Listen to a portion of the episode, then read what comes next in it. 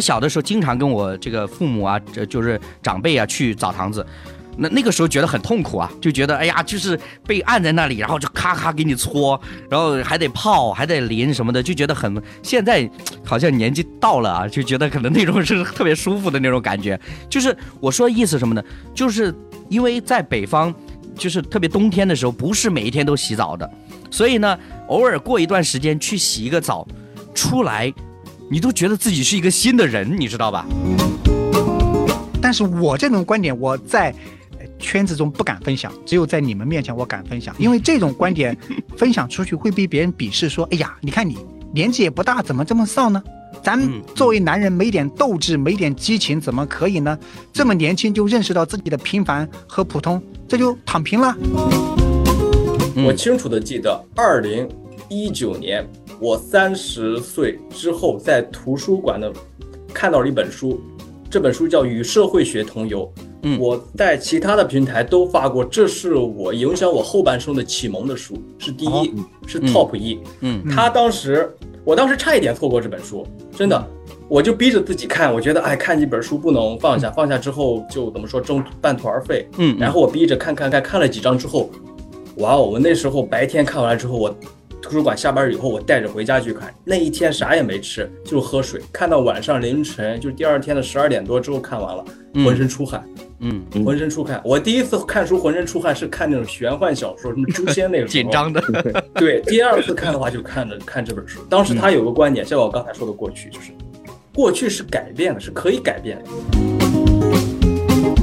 呃，我自己就这样的体会。呃，这个就想很多，那个想很多，然后什么都不做，所以哪有青黄呢？嗯，对不对？哎，你问我刚问我的时候，哎呀，没有。但是其实啊，我一直是很羡慕在座的几位。嗯，刚刚才听大家说，你看读书的时候在不同的城市工出来工作，也在不同的城市打拼。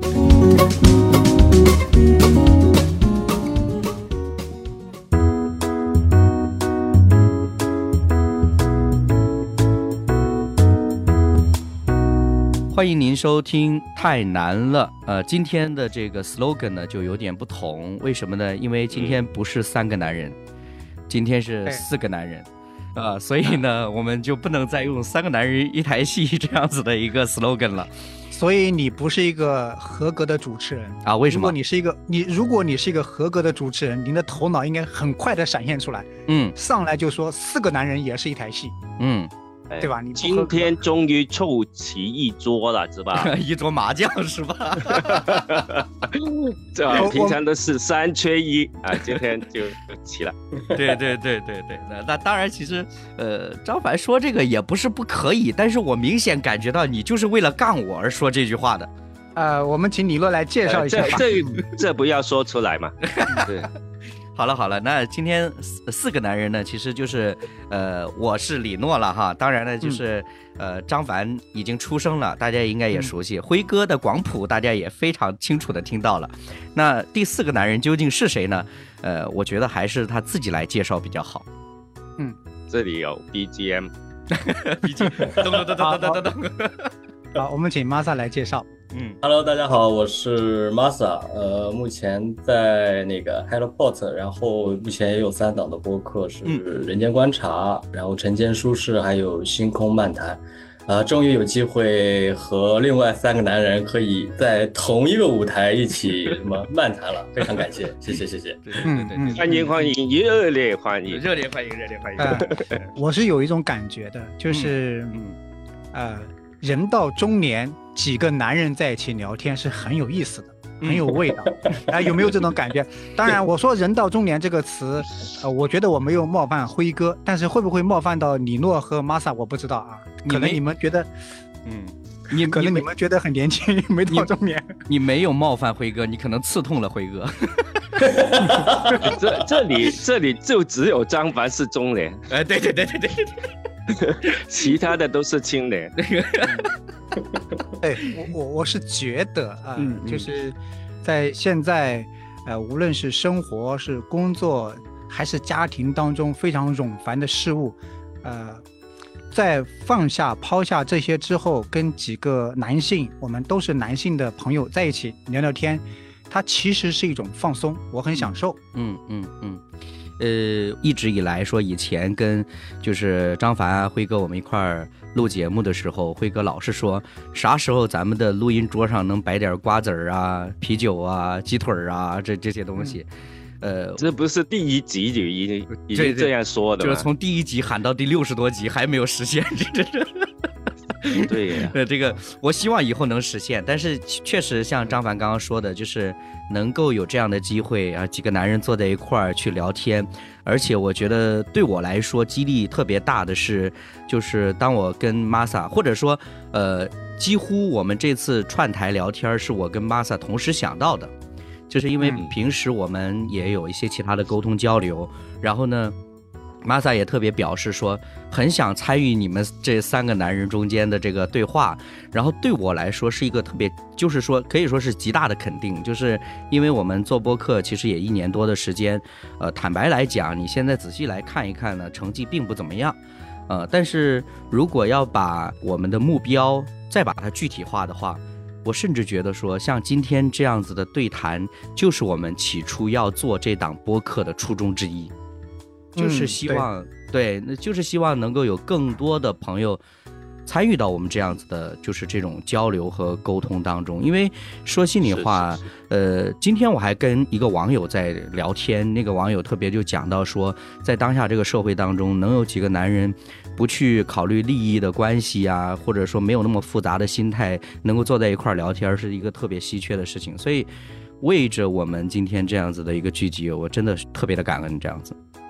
嗯嗯，呃，我是觉得啊，等一下玛莎可以补充哦。我是我我是觉得，呃，很开心能够认识玛莎，而且能够连线跟我们一起来录一期节目。嗯，因为我我是，呃，可可能今天是开始，但不是结束。没错。呃，发个红包吧。是是可以可以可以可以。呃，我有一种感觉，就有有有这种感受。嗯，比方说我们以前读书的时候，我们觉得哇，这都是我的同学，这都是我的朋友，嗯，呃，这都是我的哥们，都是我的兄弟。但是慢慢的、慢慢的，哎，好像身边的人越来越少，就是啊，能够投机的，能够谈得来的，或者觉得说我愿意跟他谈话，呃，人是有分享欲的。如果有一天我我觉得我的分享欲越来越低了，是因为可能你不觉得他是你的朋友。或者说对方的分享欲越来越低了，他也不觉得你是他的朋友，嗯，所以，呃，我感觉年岁渐长，呃，越来越呃踏入中年，越来越到这样一个阶段，你会发现你的朋友在变少，嗯，那我们当初做这个节目呢，其实就是希望，哎，我们几个男性能够在一起聊聊天，保持着这样一种比较好的状态。同时呢，如果能够借着这样一种沟通和交流，还能够拓展我们的边界，我觉得就更好了。玛莎的出现，哎，觉得我们好像有所突破。嗯嗯，非常的感谢啊！对对对对对，我应该感谢你们，我应该。这个这个是互捧环节，是不是？商业互吹时间到了。对，商业还没开始就就就开始商业互吹。恭喜你进了一个夸夸群。好了，嗯，那当然，其实我觉得真的，呃，这样子的一个聚集，我们可能聊一些话题是特别宝贵的。那当然，今天我们也不是就是凭空的吹水吧，啊，我们还是有一个主题的，从男性的这个角度出发，或者说从年龄这个角度来入手。当我们的年纪成长的长到一个地步，我们在这个社会上混迹的时间也越发增加的时候。我们那种曾经的年少轻狂，就是那种那年我双手插兜，不知道什么是对手的那种年少轻狂，如今变成什么样呢？就在张凡的理解里边，他说现在是认识到自己的平凡与普通。然后，呃，我也跟玛萨聊，然后玛萨也觉得这个话题也挺有意思的。所以今天其实我觉得反而是，就是我们可能啊，我们聊的这个话题可能就是一种倒叙的形式。也可能你不断的再去回想，你年少的时候是什么样子的，你可能或者满怀梦想，呃，这个胸怀大志的时候是什么样子的，然后再不停的转换到现实的光景当中，想一想，哦，我现在在干嘛？就是这样的一种感觉。嗯，那我们怎么 聊？是回想那年嘛。对，应该是从应该是从辉哥开始先说。辉哥可能已经失忆了。这年，这年少是有过的，对吧？对对对。轻狂有没有呢？这要回忆了。嗯。嗯，我觉得现在比较轻狂一点。我年少的时候就比较，呃，就呃就比较淡定一点。我觉得越老越嘚瑟是吧？对，哎对，这个刚说的这这就是我的网名了。嗯嗯，越来越得瑟了，越来越得瑟。是，那我们在之前或者说最近这一段时间有没有听过这样的呃分享？那年我双手插兜，不知道什么是对手。呃，这只有这句话，后面是我们自己加的。那对，但是在网络上流行的就是前面半句。我自己想这个话题的时候，我第一时间想到的是那一首特别经典的歌，就是许巍唱的那首《曾梦想仗剑走天涯》，就是就是对对那那那种感受啊，就是你你回想一下，就是可能呃学生时代你听到这首歌的那种热血沸腾，那其实。前段时间我听说，好像许巍也在各地开始开演唱会，然后呢，就是很多人就是有一种回忆杀啊或者什么这种感觉的时候，我也特意去网上看了看，大家也开始调侃这首歌的歌词，就是他第一句是曾梦想仗剑走天涯，然后后边一句应该是接看一看世界的繁华，但是很多网友呢就把它编成其他的。我看到其中最有意思的是，曾梦想仗剑走天涯，却输给柴米油盐酱醋茶。嗯，有没有感慨？玛萨 有没有感慨？听到这样的话，当然有感慨了。有了家庭以后，什么结婚生子以后，好多事儿想做的事儿都好多，怎么说呢？都慢慢的感觉离自己越来越远了。这种事我基本每个月都会想。这几年从结婚以后到现在，你想想，我一八年结婚。到现在这五六年，每个月都会想，然后想想有其他的朋友、其他的一些同学、一些一些舍友又在北上广，然后或者是在其他的一些城市、国外去打拼，又怎么样怎么样？然后看看自己回来回到家乡以后，然后一直在青岛待着，然后过着这样的生活，经常会有一种撕裂感嘛。这几年，慢慢的这种心情平稳了不少。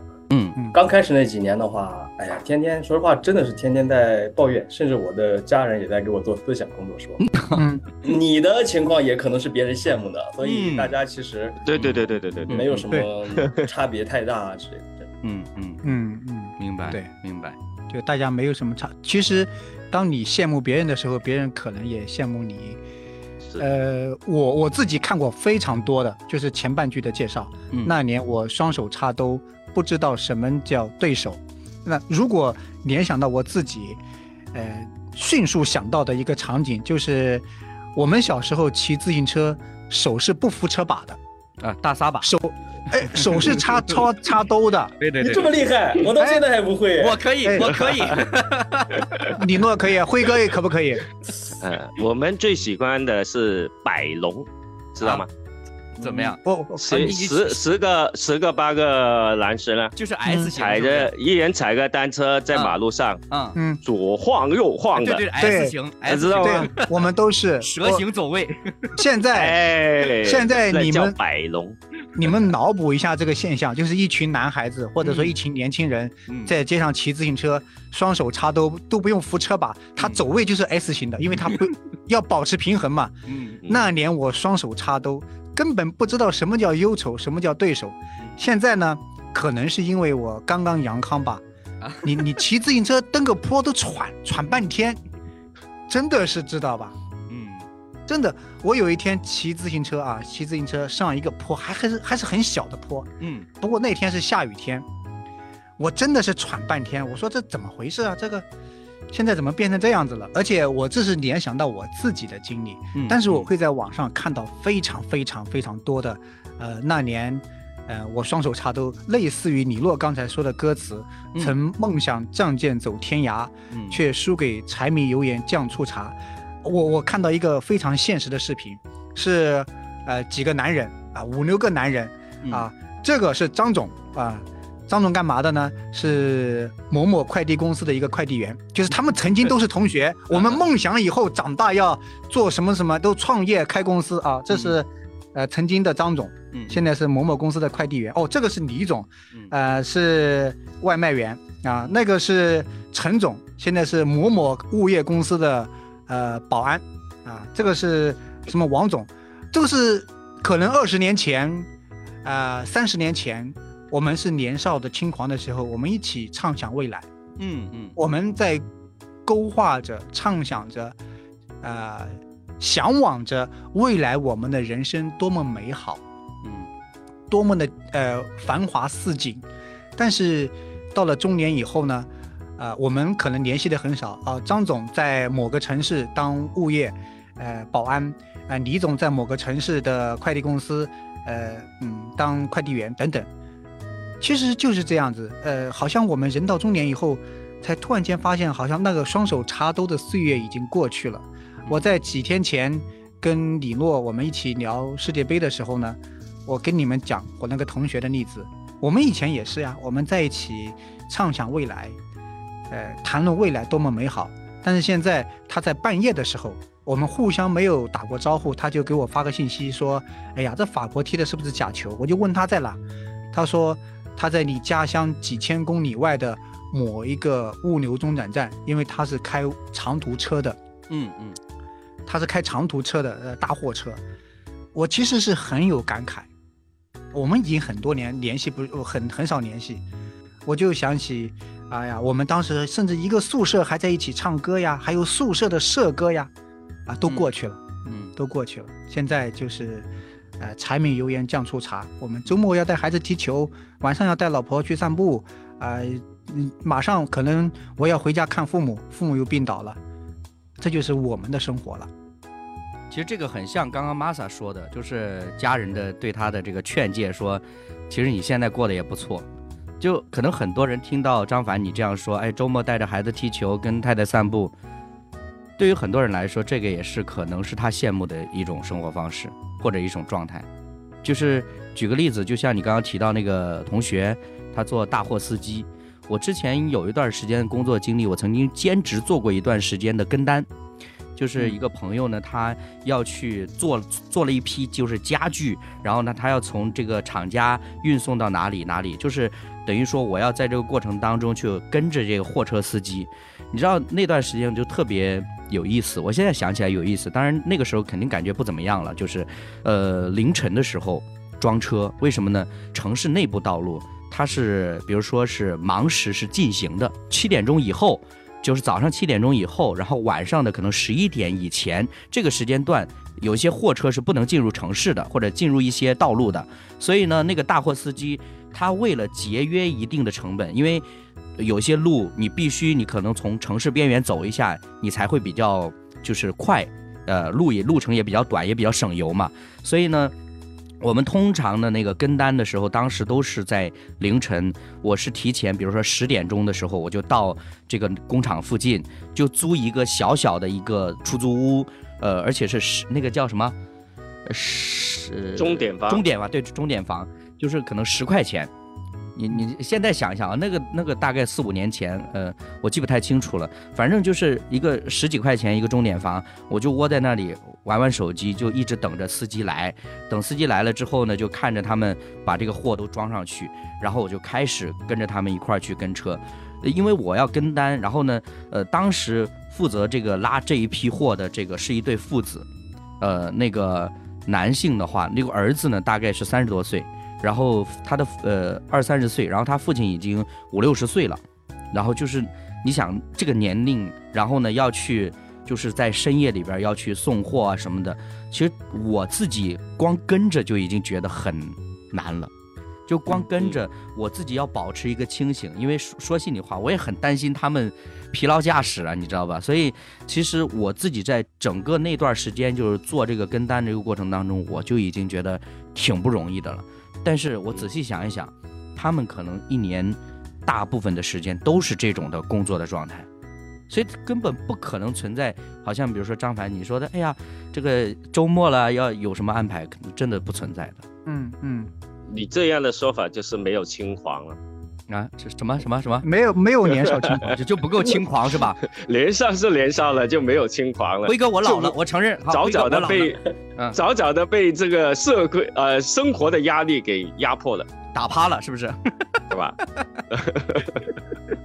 哎，我不知道玛莎跟李诺谁更年轻啊？谁谁更年轻？但是你你面对这样的话题，会不会有你的感慨？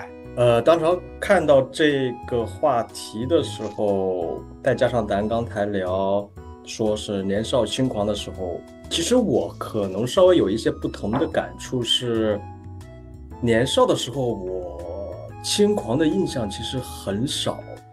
哦，很少。为什么说很少？是我可能当时的我来说有一些一些愿景什么的，就当时说没有。就嗯，是因为可能是对这个世界，可能对这个社会可能不了解，所以不知道当时要什么，想什么。对对对对对对。所以那样的一那样的一些所谓的什么一些呃一些什么壮志也好，一些野心也好，其实嗯，在和其他人的接触里边，发现我怎么同样是上过学，同样是经历过那些年轻的时候，发现嗯，怎么没有这样的一些东西，反而是到了对，反而是到了结婚以后。嗯，准确的说就是结婚以后，嗯，有一些东西我开始去接触了，也开始遭到所谓的社会的毒打也好，有一些东西开始真正的去接地气去接触以后，去背负去承担，对，才开始感觉原来这才是我的性格，这才是我开始不断认识我自己，知道原来我是适合。这样的路走，那些路的话，虽然我可能羡慕其他人，但是真正让我去做的话，让我去尝试的话，我可能发现，啊，这这跟我的本性有点不一样。我可能仅仅是尝试，但是真正去做的话，可能还是还是抱歉，我可能不会下定决心的去做。所以每年，你像现在是一月初吧，每年年底做一些年终总结的时候，我。都会庆幸一点是，自从结婚以后，我开始了解的越来越多的之后，我反而就是怎么说呢？虽然刚才说的就是有了家庭、有了孩子之后，有一些东西可能会慢慢的去，嗯，就是分离出来，就不会说是整天想三想四浮在空中。但是另一方面来说的话，有一些东西也。通过家庭，通过和家庭的这种每天的这种柴米油盐酱醋茶，让我就是明白，当选择少的时候，反而逼着我去，让我了解我自己，就是在现有的一些选择当中，我能够干什么，我能够真正的去喜欢的干什么，反而让我越，反而是越到年龄随着年龄不不同不断的增长，我反而。反而会有这种什么仗剑走天涯，当然可能是心理上的仗剑走天涯，在青岛这边，呃，通过其他的方式去走天涯，而不是像之前那样，真的要跑到。这不，今年去北京，明年去上海，去见哪个 CEO，又去哪个地方，什么吹 吹牛逼什么这种，反而是更加是接地气的。就是在青岛是跑到海边说，我是要成为海贼王的男人。哎，就会不会大家嗯觉得呃，这个岁月或者说社会它本身就是毒打人的呢？有没有那种人，他根本就不会说？曾经梦曾梦想仗剑走天涯，或者说，嗯，那年我双手插兜，即便到现在，我依然在双手插兜呢，还是说，对，会不会是是现现在 Masa 现在还是一个少年呢？对，我的意思就是 Masa，你这样说会不会太早了点？会不会觉得你现在还在双手插兜？哎，还在他还是当初那个少年。对，你们你们这句话对我的启发很大，确实，我呃还是带一定的理想主义，还是带一定的理想主义，但是比之前我觉得降了真的很多了。之前我跟我的一些同事聊过这个，人家。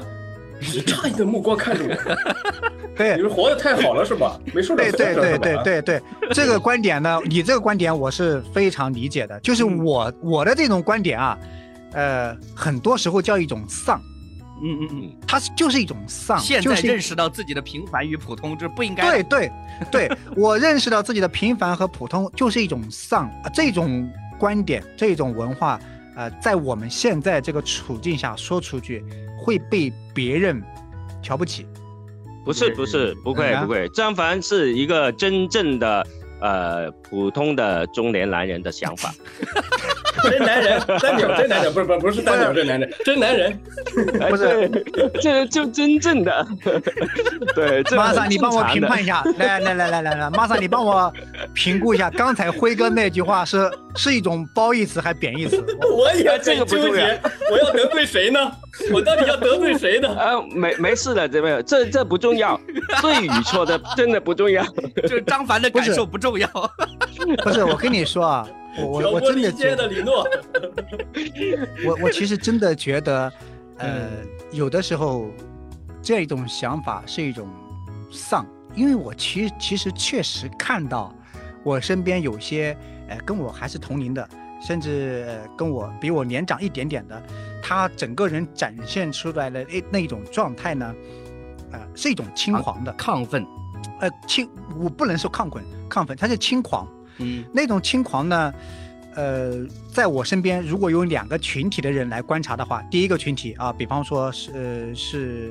另外是他的身边的朋友可能会觉得哦，好羡慕，人到中年这个年龄了，还带着一口一个少年的心，一个轻狂的心，呃，咱谁也不服，就是要干翻世界，呃，怼天怼地怼世界，那个那个状态是这样子，很羡慕，嗯嗯。但是到我这边呢，我可能会觉得，呃，缺乏一点稳重跟成熟。但是我这种观点，我在。圈子中不敢分享，只有在你们面前我敢分享，因为这种观点分享出去会被别人鄙视，说：“哎呀，你看你年纪也不大，怎么这么丧呢？咱作为男人没点斗志，没点激情，怎么可以呢？这么年轻就认识到自己的平凡和普通，这就躺平了，这就躺下了。”嗯，其实我不太愿意跟其他人多说这样的观点。很明显，张凡，其实 其实另外一个角度说。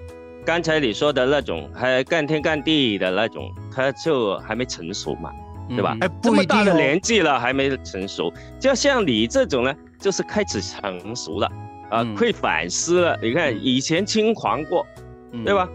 啊，你看我这种还没轻狂过了，这怎么办呢？对不对？嗯，其实。我我自己的想法是这样子哈，因为我我自己在想这个我们今天聊这个话题的时候，我我其实想挺多的。首先第一点，你看刚刚我们已经讲过说，哎，呃，我们那年就是说年少的时候，甚至说就是青年的时候，呃，我们刚刚聊了很多什么年少轻狂等等这些东西。但其实我觉得有必要的是什么呢？我们来想一想，或者说我们从自己的感受出发，我们试图去定义一下年轻究竟意味着什么。就是说，在你自己的观点里面，什么叫年轻？因为我其实刚刚 Masa 在分享的时候，我跟他有非常强烈的共鸣。我我之前其实，在节目里边也分享过，就是我自己因为没有就是说接受非常多的系统的教育，所以呢，其实我进来社会工作是非常早的。但是我必须要讲，在我当时的头脑意识当中，就是很长的一段时间，好多年的期间，我只是觉得。人不上学就得工作嘛，嗯，就是在我自己的认知观念里边，人总要在这个社会上有一个位置的，就是要不然你就是学生，你在学校里边你啊学得好学得坏吧，但至少你维持这个身份，然后你学业是结束了，那接下来干嘛呢？你就要进入工作了呀，你就要开始融入这个社会了，并没有一个清晰的认知说，哦，这个时候我该干什么了。所以我自己的理解就是，我能够套到 Masa 的那个感受是什么呢？我们从前只知道形式，我只知道，呃，外表，就是说表面上我该做什么，但是我不知其意义，我不知道工作的意义是什么，我不了解一个人为什么要在这社会上找工作呢？为什么你要，甚至说刚刚张凡所提到的，说，哎，你为什么要干翻世界呢？你过好自己的生活不行吗？就是某种程度上，我觉得或许是因为我跟 Masa 的年龄相对比较接近的情况下，我甚至觉得说，就是在这个年龄段的，呃，就是成长的背景下的反而真的是我们进入社会的时候是无所适从的，你根本都不知道你应该以一个什么样的角色进入这个社会，你也不知道你在社会当中你希望能够获得什么，但是可能相对。在张凡你的那个年代来说，无论是受教育的环境，以及你们接触社会的方式等等的，反而你们会觉得说啊，我在学校已经做好装备了，那接下来我进入社会，我就要成就一番什么事业。但是呢，我在社会上摸爬滚打一段时间之后。我发现什么呢？就是理想很丰满，现实很骨感。然后后来我们再一翻译，就叫我们经受了社会的毒打，然后最后变成了一个平凡且平庸的人。可能不同的年代，人所谓年轻的那个状态都是不同的。我们不能简单的就说年轻就是年少轻狂啊，就是目中无人。嗯，至少对我自己来说，年轻可能意味着迷茫，就根本不知道我要干什么。呃，我觉得啊，就是正如你刚才说的，嗯，就是因为年轻，没有没有想那么多，对，没有想那么多做什么，呃，没有这个想过，哎，呃，究竟这是为什么生成式的原因，所以才会轻狂啊。嗯，如果想得多，呃，我自己就这样的体会，啊呃，这个就想很多，那个想很多，然后什么都不做，所以哪有轻狂呢？嗯，对不对？哎，你问我刚问我的时候，哎呀，没有。但是其实啊，我一直是很羡慕在座的几位。嗯，刚刚才听大家说，你看读书的时候在不同的城市工出来工作，也在不同的城市打拼，对吧？辉哥，然后呢，现在可能就安静下来。但是我我回想自己，我一直就在这个所谓的大城市里面。对对对。啊，从从小到大，呃，其实梦想是什么？啊，能够能够走天涯，就就对，仗剑走天涯。但这这梦想，只是一个梦想，嗯，对吧？没没有去实现。其实其实我我我工作的时候，刚开始工作的时候，接触了一些呃陌生人，其他的人了。他们啊，读书的时候，呃，高中读大学，在不同的城市里面，可能从南到北，从北到南。你你你知道我那种羡慕是什么？因为他离离开了自己的家乡，接触不同的呃风俗人文等等，去看到不同的世界，没有家人的牵绊，没有父母的呃呃呃亏管等等，呃自由自在的，嗯，你你你你能够想象那种那种那种的自由吗？了解了解啊，太爽，很很羡慕的。其实我一直是很羡慕，嗯。很羡慕，我曾经也说过了，有个朋友他在工作的时候，他每半年就工作半年了，他就辞职，他就去某一个地方，嗯，去半年，去旅居，嗯，旅游好什么好，嗯，我然后回来再工作，钱完了用完了，回来再工作，嗯，那种那种，呃，有很很多年的时候，就我我知道这个情况的时候，哇，真的。让人 很很大的感触，但是我自己想了很多啊，做不到啊，做不到。嗯，呃，其实不是做不到，你没有这个决心，没有这个决心去做。嗯，很多好像很多牵挂。刚才呃李洛说到了，哎呀，呃想了很多，知道为什么呃等等，嗯，对吧？你就不会去做了。嗯，那哪有轻狂呢？嗯，反而我我现在哎，好像哎我。我快要退休了，我可能这个梦想可能就能够实现了吧，对不对？嗯嗯啊，对。反而我想，哎，越来可能就越狂了，可以越得瑟，就是这样。就是辉哥将来就是老夫聊发少年狂。哎呀，希望能够呃不要想那么多了，对吧？哎，说走就走。对对对对对。对，因为我不了，我我不是很了解玛莎的生活状态，嗯，但是至少我们三位啊，我们三位，呃，这一位三位男士当中，其实最轻狂的，竟然是最年老的辉哥，什么？什么？你就辉哥就好了，前面不要加两个字，好不好？你什么人呢？你很轻狂，反而其实，呃，我我觉得，呃，跟你们去探讨、分享这个话题之后，其实也对我是一种梳理和学习。究竟我是需要重新去呃认知现在的环境，去认认知自己心中的一些想法跟状态呢？还是说呃不需要？呃，因为我真的觉得，呃，认识到自己的平凡跟普通，到那一从那一刻开始，好像生活才真正的开始。嗯，啊，我有这种感觉。呃，你说到这个，我其实挺好奇的，就是，呃，我们为什么频繁的在说被社会毒打，被社会毒打？其实那个潜藏的那个就是意思是什么呢？是我们是无奈的。是我们没有办法选择的，我只能屈服于这样的一个环境给我带来的一些影响和压力。那比如说张凡，你总你一直在强调说认识到自己的平凡和普通。那我我我其实更想了解的是，在你的内心深处来说，你是无奈的，还是说你可能是比较积极的去认同看到自己的平凡和普通啊？辉哥替我回答，他是不甘心，他不甘心的。我本来更好的，啊，现在只能平凡一点，所以把名字也改了。那张凡是不是？对，干嘛？你们看他在沉默中呐喊。好吧，其实没有，其实没有。我觉得其实是很享受这样一种，呃，被淹没在众人当中的这种状态，我还是很享受的。为什么？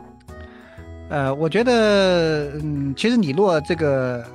标题里面预备了一个，我不知道有没有发给 Masa 啊？呃，发了。就是，呃，以前是从聚光灯下的我，我从来没有在聚光灯下啊！大家声明一下，我从来没有在聚光灯下，到坐在路边鼓掌的我，嗯，我想起曾经我听过的一个故事，嗯，包括现在我跟孩子的沟通也是。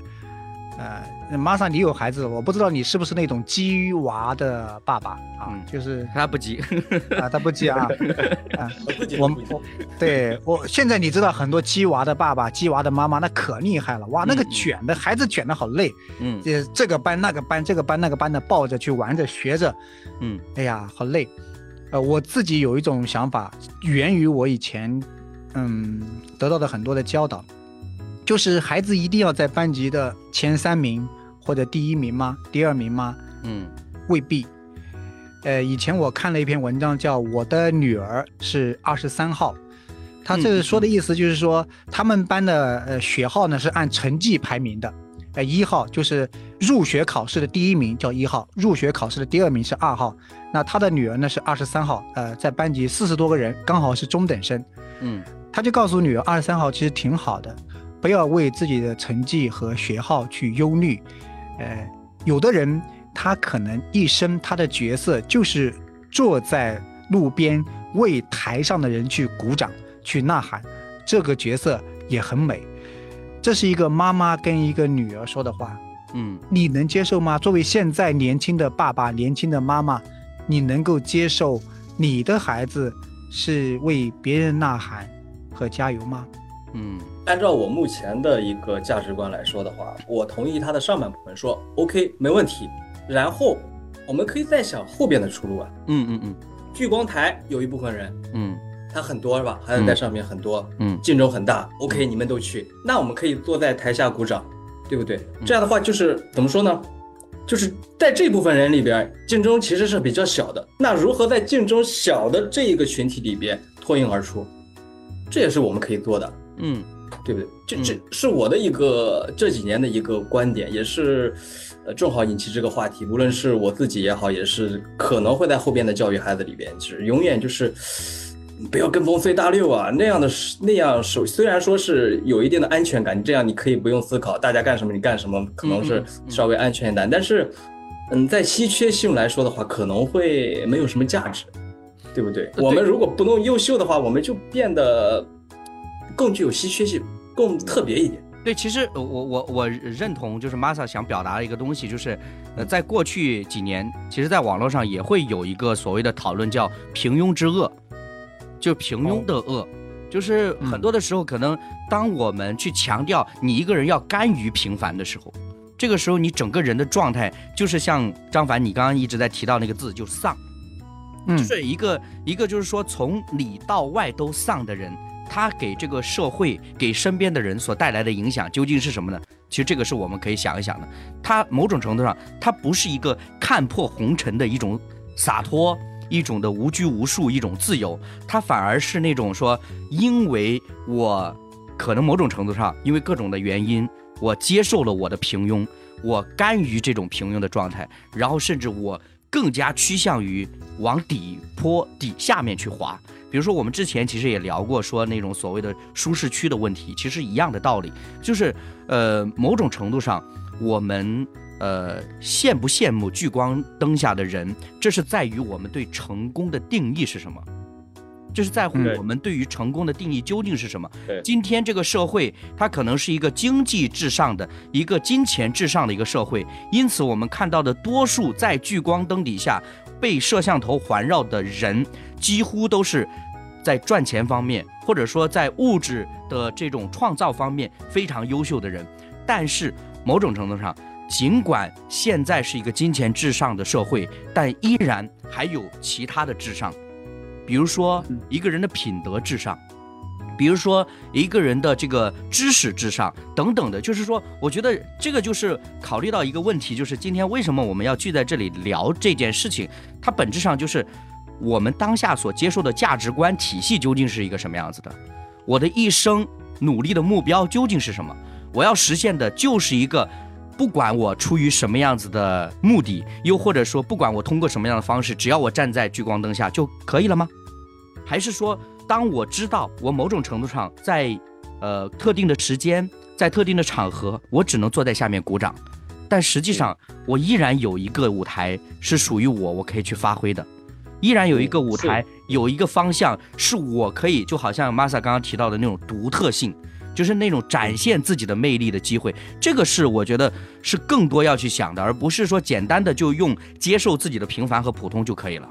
对，如果单单说接受平凡，其实大家一乍听下去就觉得这是比较消极了，对对吧？对，然后其实其实好像一个是无奈的接受，嗯，其实你想想，呃，你可能你的你自己或者你的孩子，呃，并不是擅长在聚光灯下，不是在舞台上展示，嗯，但是他在下面做观众在拍掌，其实这这如果停留在这里，其实是有点悲哀的，对对对，因为你看。很多方法，其实我们常常看到很多赛事啊，看世界杯里的，呃，镜头一转，呃，到观众那里，嗯，有一些呢是特别出彩的观众，有没有发现？啊，对对对对，其实有芸芸众生当中，为什么镜头就照到他呢？而且他在镜头当中有所表现，嗯，其实你想想，我不能够在那个舞台上表表现的时候，我站在我这个平凡的。角度里面，我能表现出来吗？其实是可以的。你看，呃，如果呃观众呃张凡是在观众席里面，聚光灯一打到他那里，特别的光亮，他就流光满面，是是，对，给人一样的那种感觉啊。你看，如果你的孩子其实，在就是在那里是叫鼓掌的，他是特别的卖力或者特别的认真。他的掌声呢？你有没有发现，有的人的掌声是能够带动全场的掌声的？嗯嗯嗯，有没有发现？其实，这这为什么？这他有他，因为他的定位就是对是正确的。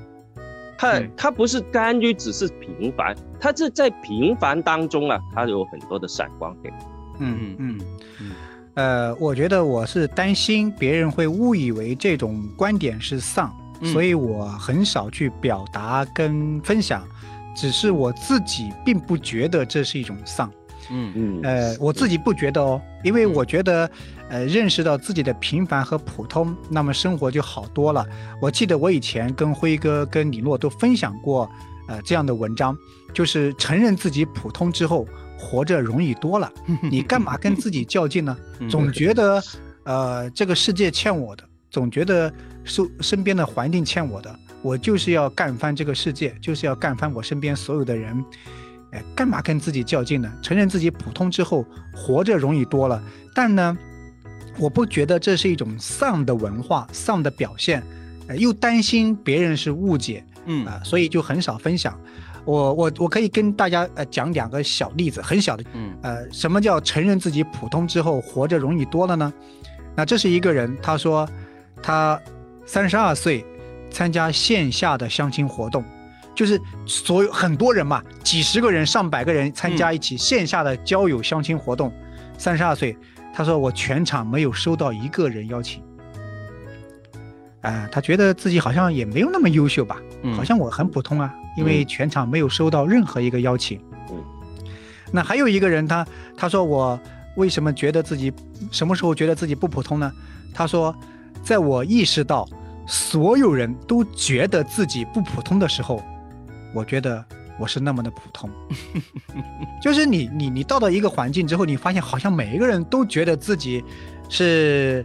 呃，亲都是很厉害的，都是眼中无人的，呃，你才发现哦，原来大家原来我就是普通中的一员，就是当大家都觉得自己不普通的时候，他才觉得原来我就是一个普通的人，是这样子，所以我不觉得是丧，只是呢，呃，我觉得这样一种观点和状态会让自己生活的更舒适，也没有那么压抑。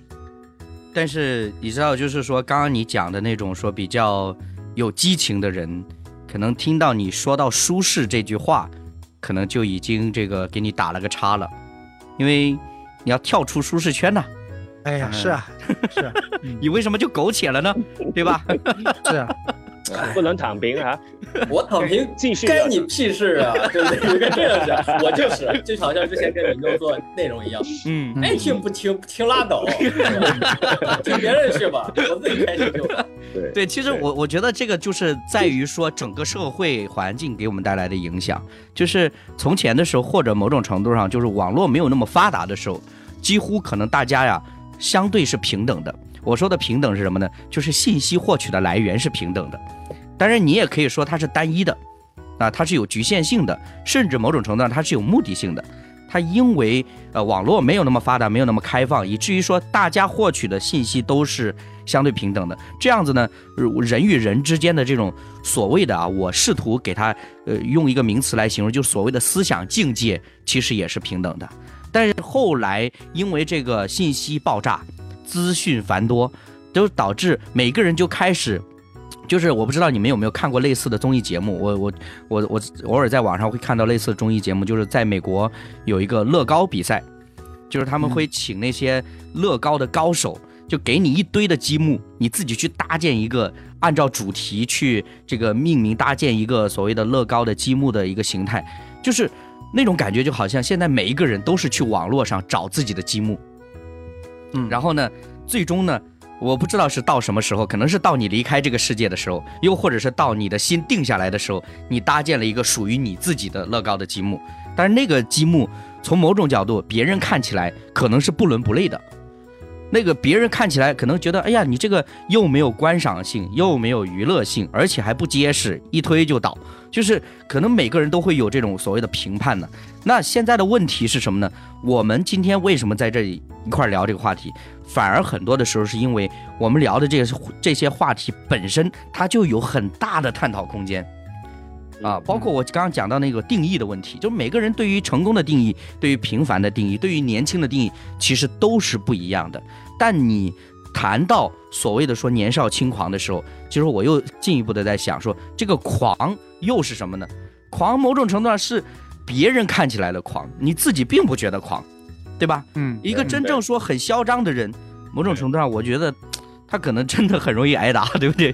但是，但是就是说，很多可能你的言行透露着一种说血气方刚，但只是别人看来的，你自己在当时的处境下是不是这个说法？我特别的认同。嗯，呃，对，你们 你们不是在给我上课吧？不是吧？你们只是在，啊啊，吓我死！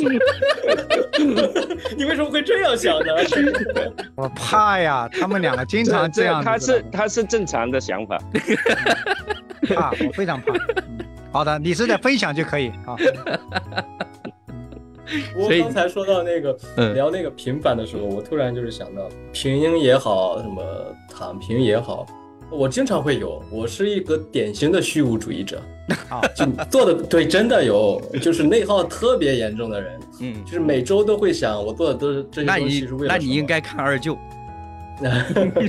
还好还好还好，我的心态也还算比较乐观，嗯，虽然当时入门学的是叔本华悲观主义，把我把我对，嗯，搞了搞了很苦恼两天，但是现现在已经换了换了其他之后能。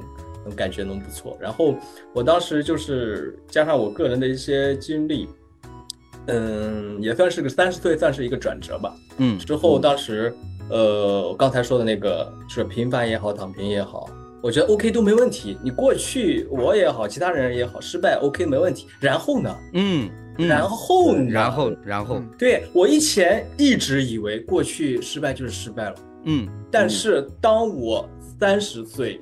我是十二月七号的生日，我清楚的记得，二零一九年我三十岁之后，在图书馆的看到了一本书，这本书叫《与社会学同游》。嗯，我在其他的平台都发过，这是我影响我后半生的启蒙的书，是第一，是 top 一。嗯，他当时，我当时差一点错过这本书，真的。我就逼着自己看，我觉得哎，看几本书不能放下，放下之后就怎么说中半途而废。嗯，然后我逼着看看看，看了几章之后，哇哦！我那时候白天看完了之后，我图书馆下班以后，我带着回家去看。那一天啥也没吃，就喝水，看到晚上凌晨，就是第二天的十二点多之后看完了，浑身出汗。嗯，浑身出汗。我第一次看书浑身出汗是看那种玄幻小说，什么诛仙那种紧张的。对，第二次看的话就看着看这本书。当时他有个观点，像我刚才说的过去就是。过去是改变的，是可以改变的。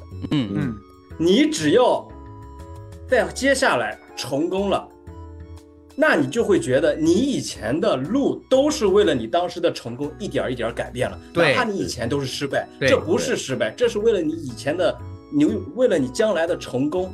对，慢慢的就是自动的冥冥之中让你丢掉了一些其他的东西，而走向将来的那个成功。当时就觉得好。这成功之母的深刻认识，原来过去是变化的，人的记忆是变化的，是这样的，嗯，这就这又引发了一个很很很有意思的一个观点，也是我最近看的一本书，当时给李诺他们也分享过，叫《数字抑郁时代》，嗯，然后我是十二月底读的，然后十二月底有一个什么现象，就是各大。社交平台也好，一些什么平台也好，都在分享过年的一些总结的一些数据。嗯嗯嗯，对对啊，极客也好，豆瓣也好，网易云音乐、QQ 音乐，什么知乎也好，还有微信读书也好。对，但是，我刚才读的那本就呃数字抑郁时代，它有一个观点是说，你最好去少看这种东西。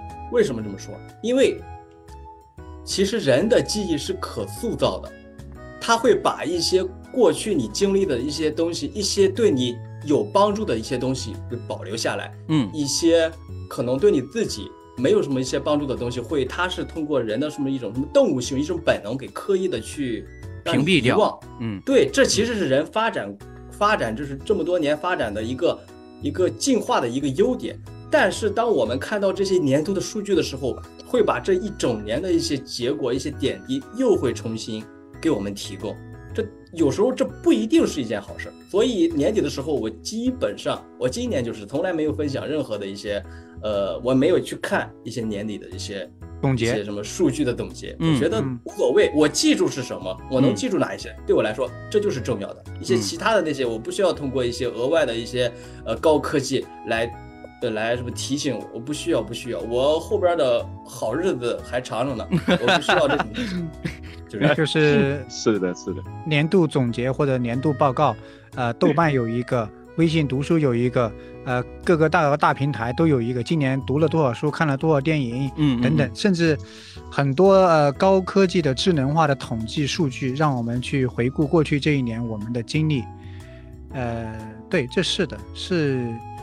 其实刚才 Martha 在分享的时候，我想到一个词叫时间轴。我们在看待一件事情的时候，嗯，我们究竟是把它放在什么样的时间轴里面去看待？嗯，呃，就是你看这件事情是成功了，还是失败了？嗯，呃，因为你看的是当下，呃，这一小段，今天或者过去这三年即时的感受，嗯，对，即时，呃，我们有没有把它的时间给拉长，拉长，长到啊一定的时间段去看？如果长到一定时间段去看的话，我们会带着一个什么样的眼光去看待我现在的这个成功或者这个失败？嗯，我举个例子啊，就是我们看比赛，有几个人真的看。重播看的那么兴奋的呢？因为我看直播，我看直播的时候，我捶胸顿足，我跳，我呐喊，我失望，我沮丧，我绝望，我欣喜，因为我不知道接下来的发展是什么。嗯，我不知道。对，我只能看当下的信息。但是当第二天我看重播的时候，我已经知道了昨天晚上啊，阿根廷赢了。啊，当我再看重播的时候，其实无论阿根廷落后多少，或者说他被动多少。我都不担心，因为我知道后面一定有反转，毫无期待。对我带着一个结局去看的，我就不再有那么波动的心情了。嗯，那现在今天我们看待一件事情，成功、失败、沮丧、欣喜，呃等等，是放在一个什么时间轴里面去看待的？对。呃，为什么我刚刚就说到这个关于我们呃可能看到网上的讨论，其中一个点就叫平庸之恶呢？就是当人们开始去讲说你要接受你的平凡和普通的时候，这似乎就给你打了一个标签，你从此过的就是平凡的一生，从此你过的就是普通的一生，过的就是不为人知、没人在乎的一生，这会给人带来极大的挫折。而且呢，在这种的情况下，我们面对自己的工作、自己的生活、自己的人际关系，我又无力去改变的时候，这会加速我们内在的很多所谓的精神自耗，或者说一些所谓的消极情绪的滋生。因为总是觉得，就是有点说，好像玛萨刚刚提到的说，失败是失败的，平凡是平凡的，平庸是平庸的，然后呢，我们就不会想然后了。我们只会关注于现在，并且保持这种状态，直到结束的那个时候。所以，这个是我们真正需要去警惕的。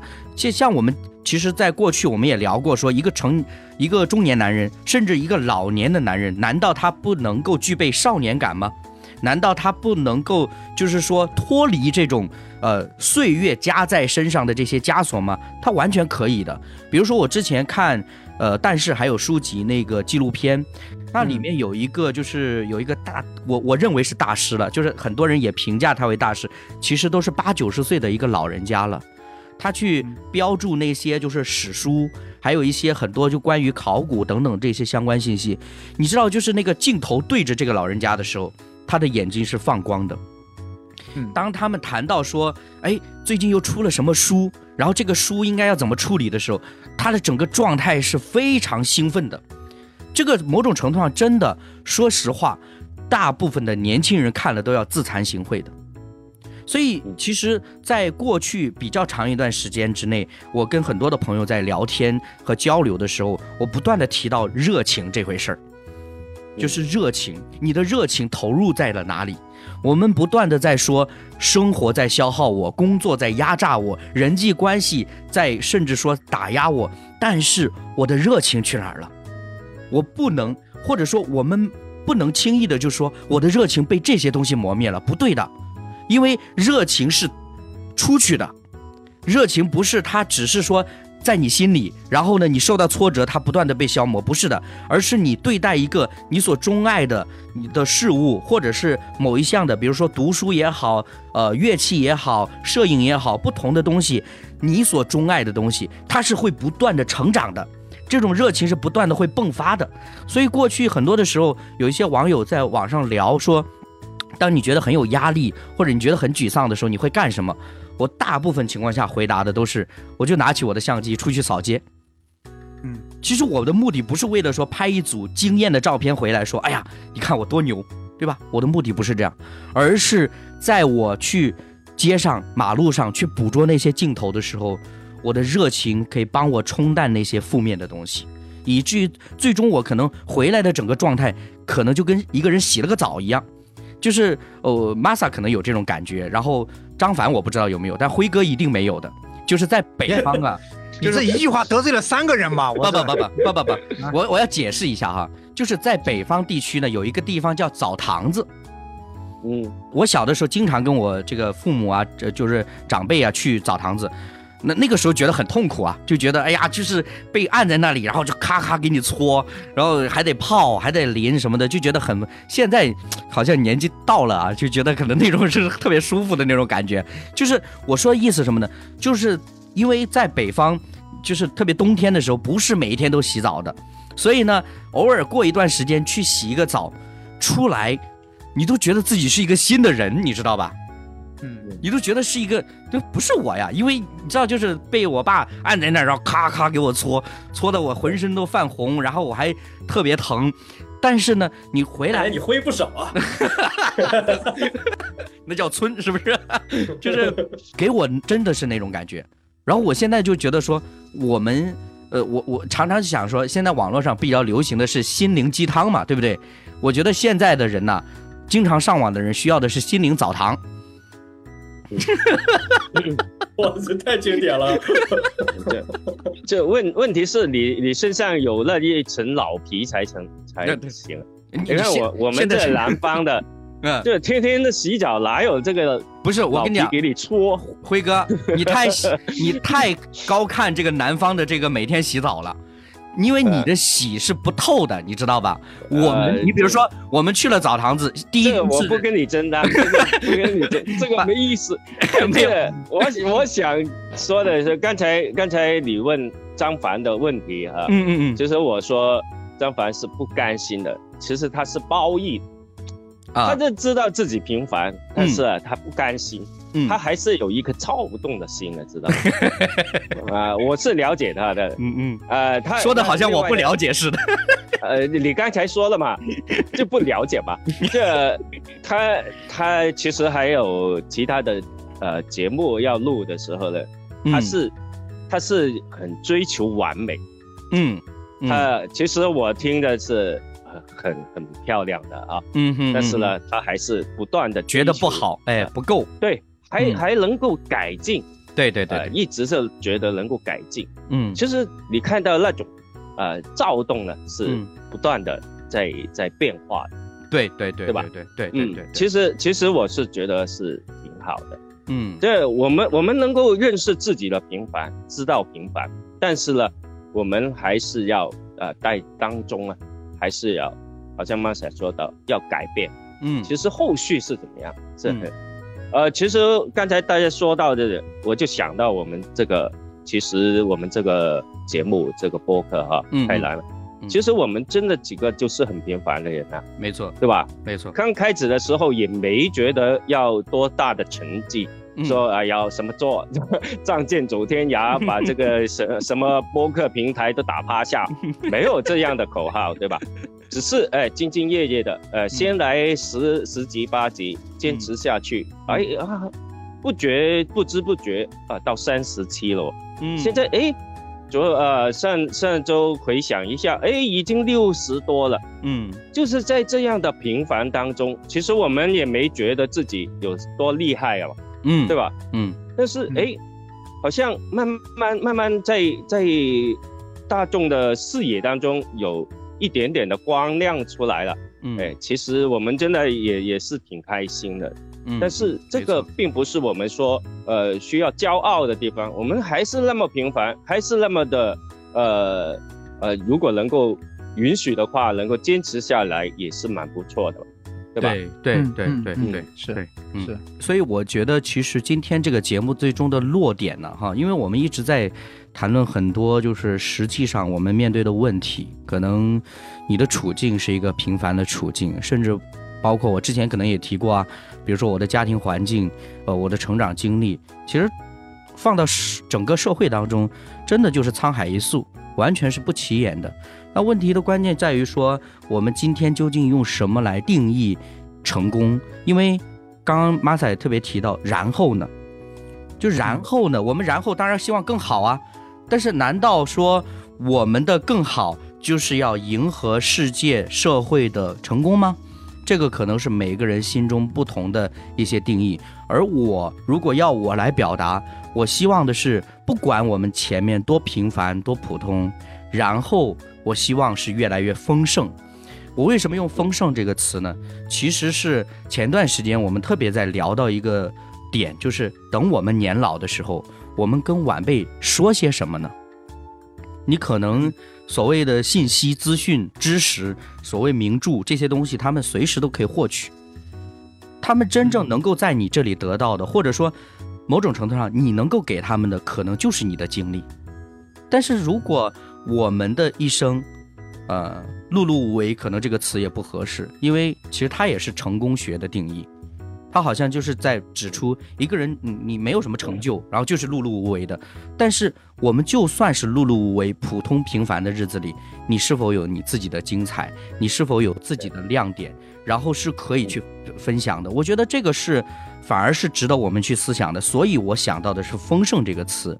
关于今天这个主题的话，刚才也说过一些平凡也成功也好。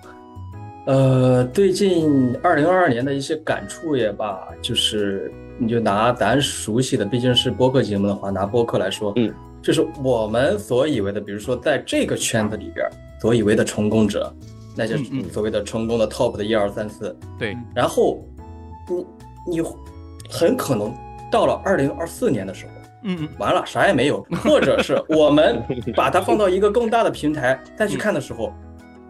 嗯，我的感觉就是，就是一种风水轮流转的感觉，或者说是我们所认为的成功，过了一年看的时候，就发现，这可能就是是一种平凡，或者说是怎么说呢？还有人或者或者说就是那种翻车了，就是一种很无意义的、很对、很可笑的感觉。所以，嗯，有时候我在想，我们有时候觉得自己可能。某一些东西做的不够成功，或者说做的频繁，甚至说是做的有点失败，没有达到自己预期的东西，嗯，但是你所认为的成功，可能过了一段时间之后，它反而是就不是成功了，沦为了平凡。对对，所以那我们坚持的成功应该怎么办？我们还要还要怎么样去坚持我们内心的成功？这就导致我这几年开始怎么说呢？用一个。用两个字来形容也好，我开始变得自我了。什么是自我？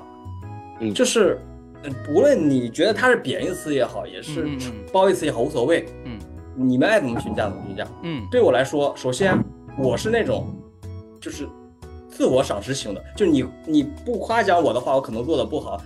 但是如果我得不到这种夸奖的话，我会自己夸奖我自己。嗯，然后外界如果有负面的一些评价，OK，对不起。你爱评价评价，我当没听，我当没听见。然后这样的话，我就是，所以我在做一些其他事情的也好的话，我就是自我的认识、自我的定位嘛。嗯，对，就像刚才说的，爱听不听，不听拉倒，我自己开心就好。嗯，我觉得正确了我就行。可能你现在觉得可能，嗯，觉得呃不太好啊，但是过一段时间呢，嗯是吧？反而你会可能觉得，哎，这个可能做的不一样，就是这样。所以怎么说呢？平凡也好，成功也好，嗯，我经常给自己的一个选择就是，当这个世界上所有的人都去掉以后，嗯，亲朋也好都没有之后，这件事儿我就是做着自己开心，那就做。实在实在再要加个人的话，OK，我加了我的老婆孩子，加我的父母，就这些就够了。嗯，如果这个事儿我做着还开心，我不管其他人的评价。对，如果还 OK 的话，那我就去做。因为咱们接触到太多的一些所谓的成功也好，一些专家的也好，一些所谓的网红也好，结果半年一年全都翻车了。一些所谓的一些所谓一些正确的一些国际性的那些事件，结果一等到一年半年以后，发现里边全都是阴谋诡计啥的，完全就是反着来的，一百八十度反着来的，感觉有点太怎么说呢？我的脑容量已经承受不了这样的一些太魔幻的一些现实的东西，是这样。所以就回到话题上来说，就是成功也好，普通也好，OK，这是我的自己的人生。嗯，其他人你爱评价也好，评评评价都无所谓。嗯，我首先不在意，你愿意评价，你愿意花一点你的人生的一些精力，哎，关心关心我，谢谢谢谢。但是如果一些不太好的东西的话，我不会接受的，就是这样。对对，这个自我呢，听起来好像有一点像贬义词。其实呢，我们如果，呃，用另外一种方式来形容，叫专注，就是我们把更多的目光、时间、精力专注在自己的生活上，呃，不要专注在别人对我的评价和观点上。这个世界的风向总是在转，世界的呃成功的标准也在不断的更新它的定义。嗯，呃，男人的标配要达到什么才是一个成功男人的标配，它也在不断的改变，啊，不断的升级。如果我们去追逐这个，嗯，这些定义带给我们的压力跟标准的话，我们可能要投入更多的时间跟精力，呃。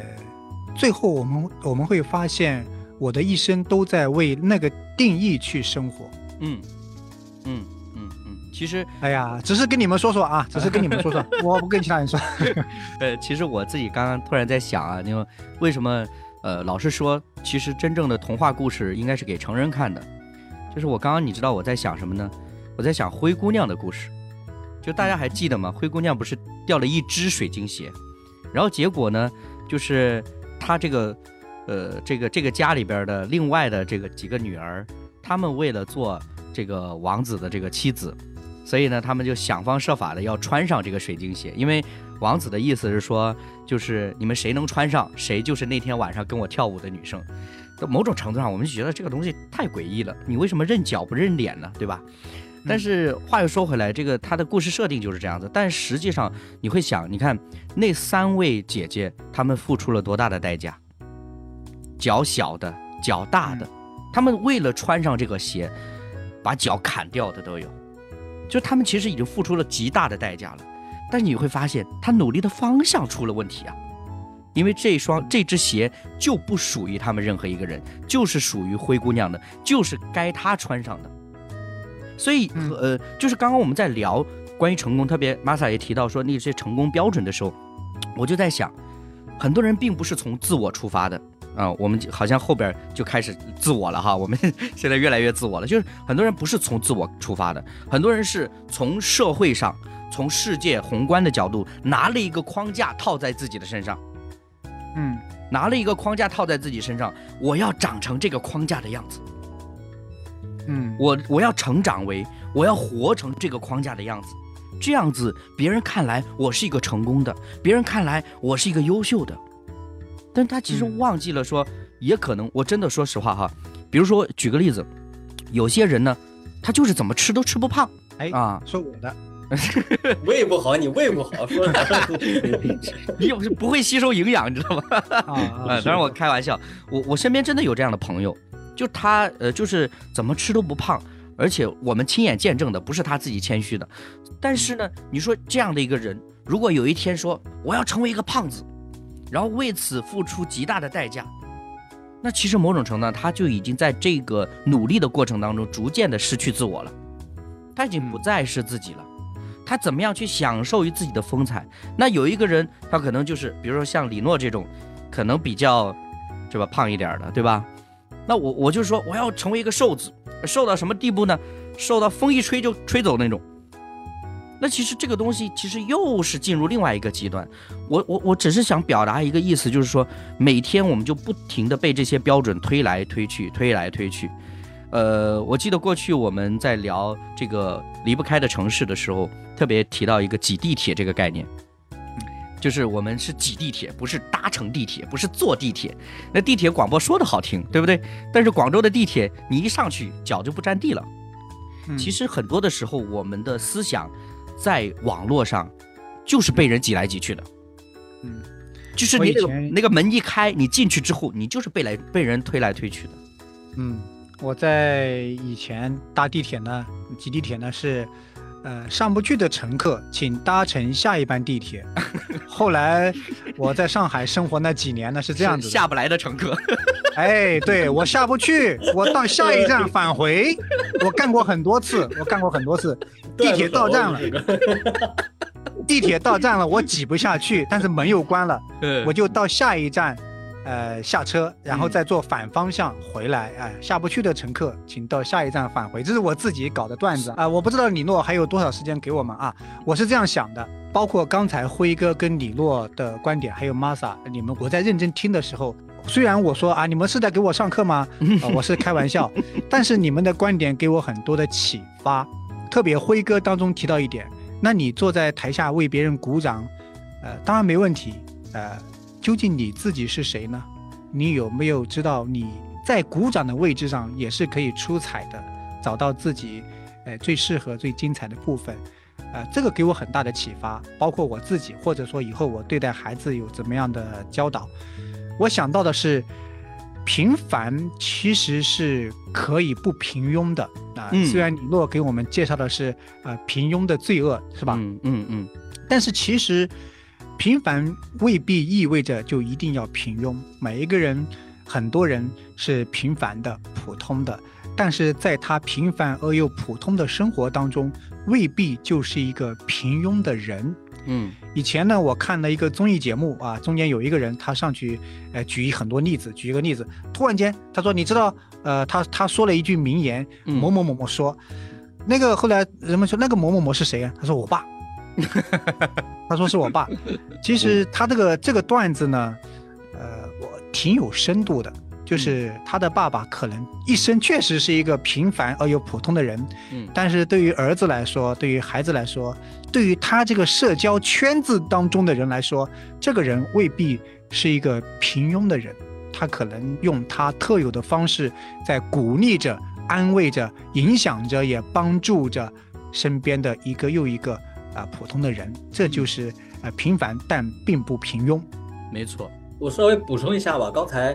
呃，张凡说了一个，就是那个舞台跟聚光灯吧。其实，嗯，按照我个人的一个观点，我不知道刚才有没有理解啊。我的一个观点就是，像一开始平凡，以后，然后呢，嗯嗯，就是后边怎么做其实是很重要的。对对。然后还有一个点就是刚才我举的那个例子，可能跳度有点大。其实我想表达的意思就是，就是。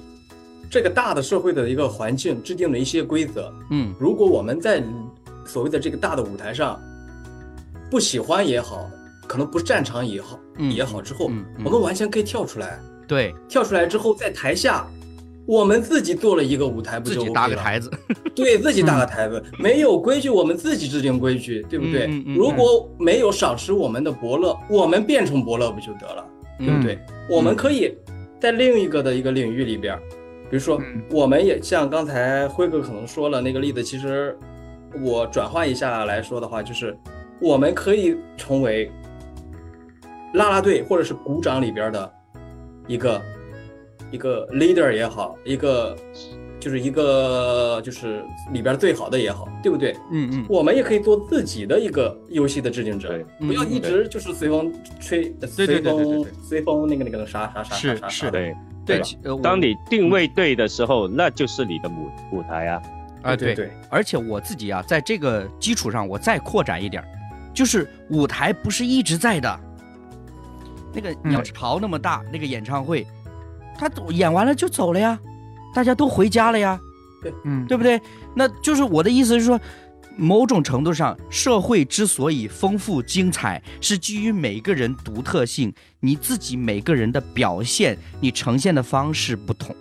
所以也就是说，我今天，比如说我今天去看话剧，看听音乐会，哇，结束之后我热烈的鼓掌，因为我真的敬佩他们的表演，我非常喜欢他们的表演。然后呢，我就回家了呀，嗯，我又回到我的生活里。我是一个丈夫，我怎么样对待我的妻子？我是一个父亲，怎么对待我的孩子？我进入了我的工作状态里面，我怎么与同事相处？怎么去完成我的工作？甚至再扩展一点，我有我自己的爱好，我怎么去发展它？很感恩的就是我身边有很多就是在各方面都很热有有热情的人呢。就比如说我有一个群，是一个叫摄影爱好者的群，然后这群人呢，其实没有任何一个人是专业的，但是呢，你知道他们的热爱到什么地步？比如说前几年的时候，就是出行很方便的时候，每一年的一月一号的凌晨，我们一块儿去拍日出。哦，这很有意义。对我们每一年都去一块拍一张，就不管那天的太阳好不好看，我们在那儿架上设备，我们拍视频也好，拍照片也好。然后最后呢，有一个就是老师，他就每一年就做一个横幅，每一年做一个横幅，说二零呃几几年，然后这个什么什么什么地方的什么日出，甚至他家里边父亲是会写书法的，他甚至写一一一幅字，然后呢，我们再拍一个合影，然后再一块儿，比如说去麦当劳或者去哪儿吃一个早餐，没有那么复杂，但是我真的能够从他们身上感受到那种热爱，就是可能为了拍一只鸟，然后花了几个小时，然后一直在那儿蹲着。啊，就是就是我我觉得这些东西，某种程度上都能够成为我们怎么样啊？我们就是像刚刚大家一直在讨论的，我们的舞台。你为什么非要去鸟巢去展现你自己呢？就是这个意思，就是舞台或者是表演，或者是在众人面前的展示，它终会结束的。无论任何人，无论我们现在记忆里面能够想到的历史上多么伟大的人，他都。只有一段时间而已，那就是说，看我们回到自己的生活里面，从自我出发的时候，你又怎么样对待你现在这个处境？是，谢谢李洛啊，今天下午听了三位老师跟我的分享，让我让我这一个中年男人的迷茫如茅塞顿开，瞬间觉得眼前一片明亮。嗯，虽然我依然是一个平凡又普通的人，但是突然间觉得人生多了很多的力量。啊，张凡今天的课程不要九十九，不要五十九，只要九块九。九块，好的，赶快报名。啊，是是是，下一周请你们两个吃一个雪糕。呃，我觉得可能，比如说像 Masa 应该。也算是比较习惯我们这样的沟通哈，因为听过节目嘛，也知道我们大概就是这种沟通方式。呃，我最后再想说一点吧，就前两天的时候呢，有一个大学生他学新闻主播专业的，那他他要写论文是跟播客相关的，然后呢他就说跟我聊一聊，然后问一问我在制作播客时候的这个感受吧。然后呢，其实刚刚这个 Masa 也提到，辉哥也提到，其实我们在做播客的时候，我们的期待，我们的目标。呃，我们想要的结果究竟是什么呢？当然，你身处在这个环境的时候，大家，呃，无时无刻不去关注订阅量，不去关注这个所谓的你当期节目的播放量或者评论量、互动量。但实际上，我昨天在跟他，特别在跟他去交流这个制作播客以来这个感受来说，就我非常郑重其事的跟他讲了一句，我做播客以来一年多的时间，我最大的收获就是。通过这种方式认识了很多朋友，就包括玛萨在内。从我自身来说，这是我最大的收获。因为说实话，我们今天虽然在保持这个太难的这个节目的更新，但说不定某一天因为某种原因，这个节目不再更新了，它停了。但是因为这样的机会，这样的契机，我们认识了朋友，而这个朋友。因为在价值观或者是在其他方面相互的契合，这个朋友可能是将来会一直彼此陪伴的存在。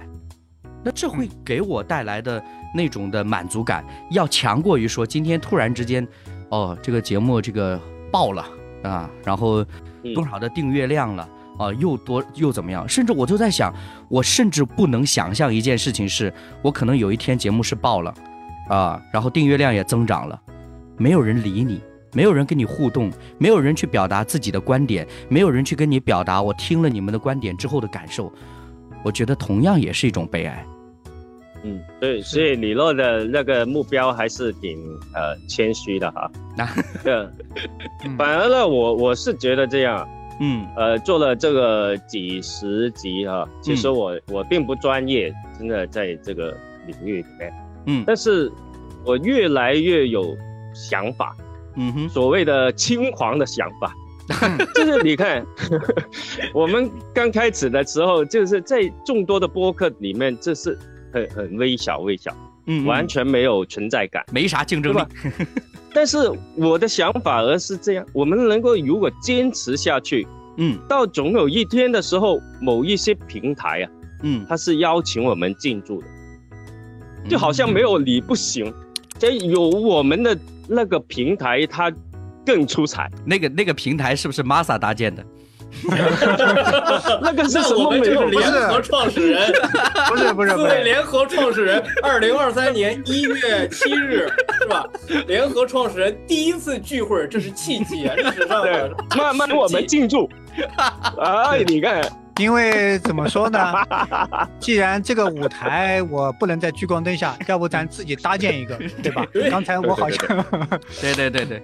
然后比如说我我去买灯啊，张凡摆椅子是吧？辉哥搭台子。对，我给你们拉人拉赞助，拉钱来来，你看你看，这厉害了厉害了，真的是。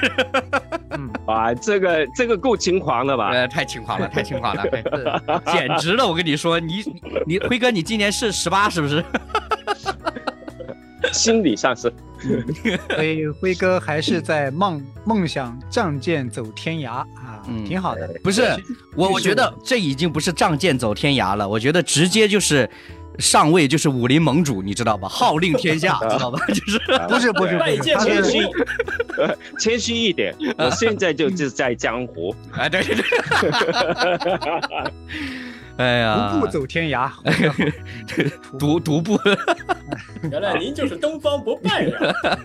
那就是，呃，成长成长啊，这，哎呀，哎呀，真的是太开心了啊！能有这样的机会，而且我自己内心期待哈，就是我们以后有更多这样的机会啊，更多这样的机会，因为呃，甚至我某种程度上，我觉得不是在做一期节目。并不是说要录一期节目，然后放到平台上去，而是就是我们自身从自己的角度出发吧，我们有一些的对话交谈，呃，甚至某种程度上，我觉得也可以考虑，算是说试图去解开一些当下的困惑，嗯，可能你看不清楚的东西，你从别人的角度来看，就可能就不一样了。对，是今天特别开心，嗯，非常开心，没有。就没有三缺一嘛？对，果然是补足了。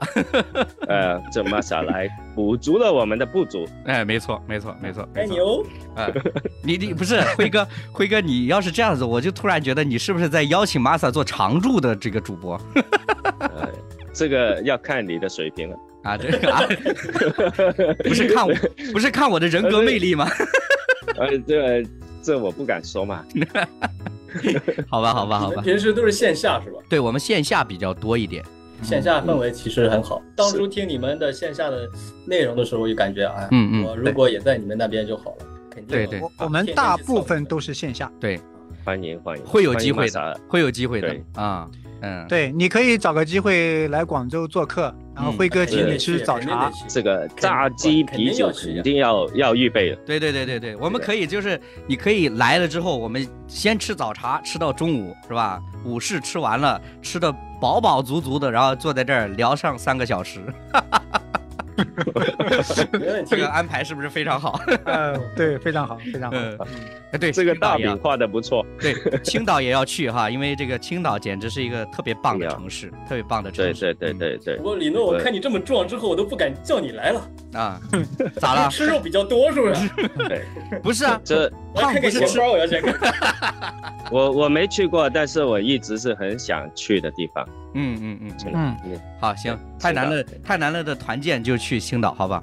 好了好了，呃，今天这个也是挺长的时间了，呃，非常感谢大家的收听，然后在我们的当中吧，我觉得其实我们越来越期待的就是大家不只是收听，而是参与在我们当中。你可能过程当中，你可能有自己的想法，呃，非常邀请你可以在评论区跟我们留言，跟我们互动，呃，这是我们的期待，呃，而且其实像今天跟 Masa 这样子的对谈，哦，我们希望在新的一年，我们有更多、更多这样的机会，也跟更多的朋友有更开阔的一些交流。好了，今天的这一期节目就到这里了，我是李诺，我是张凡，我是刘辉，我是 Masa。好，我们下期节目时间再会，再会，再会，拜拜。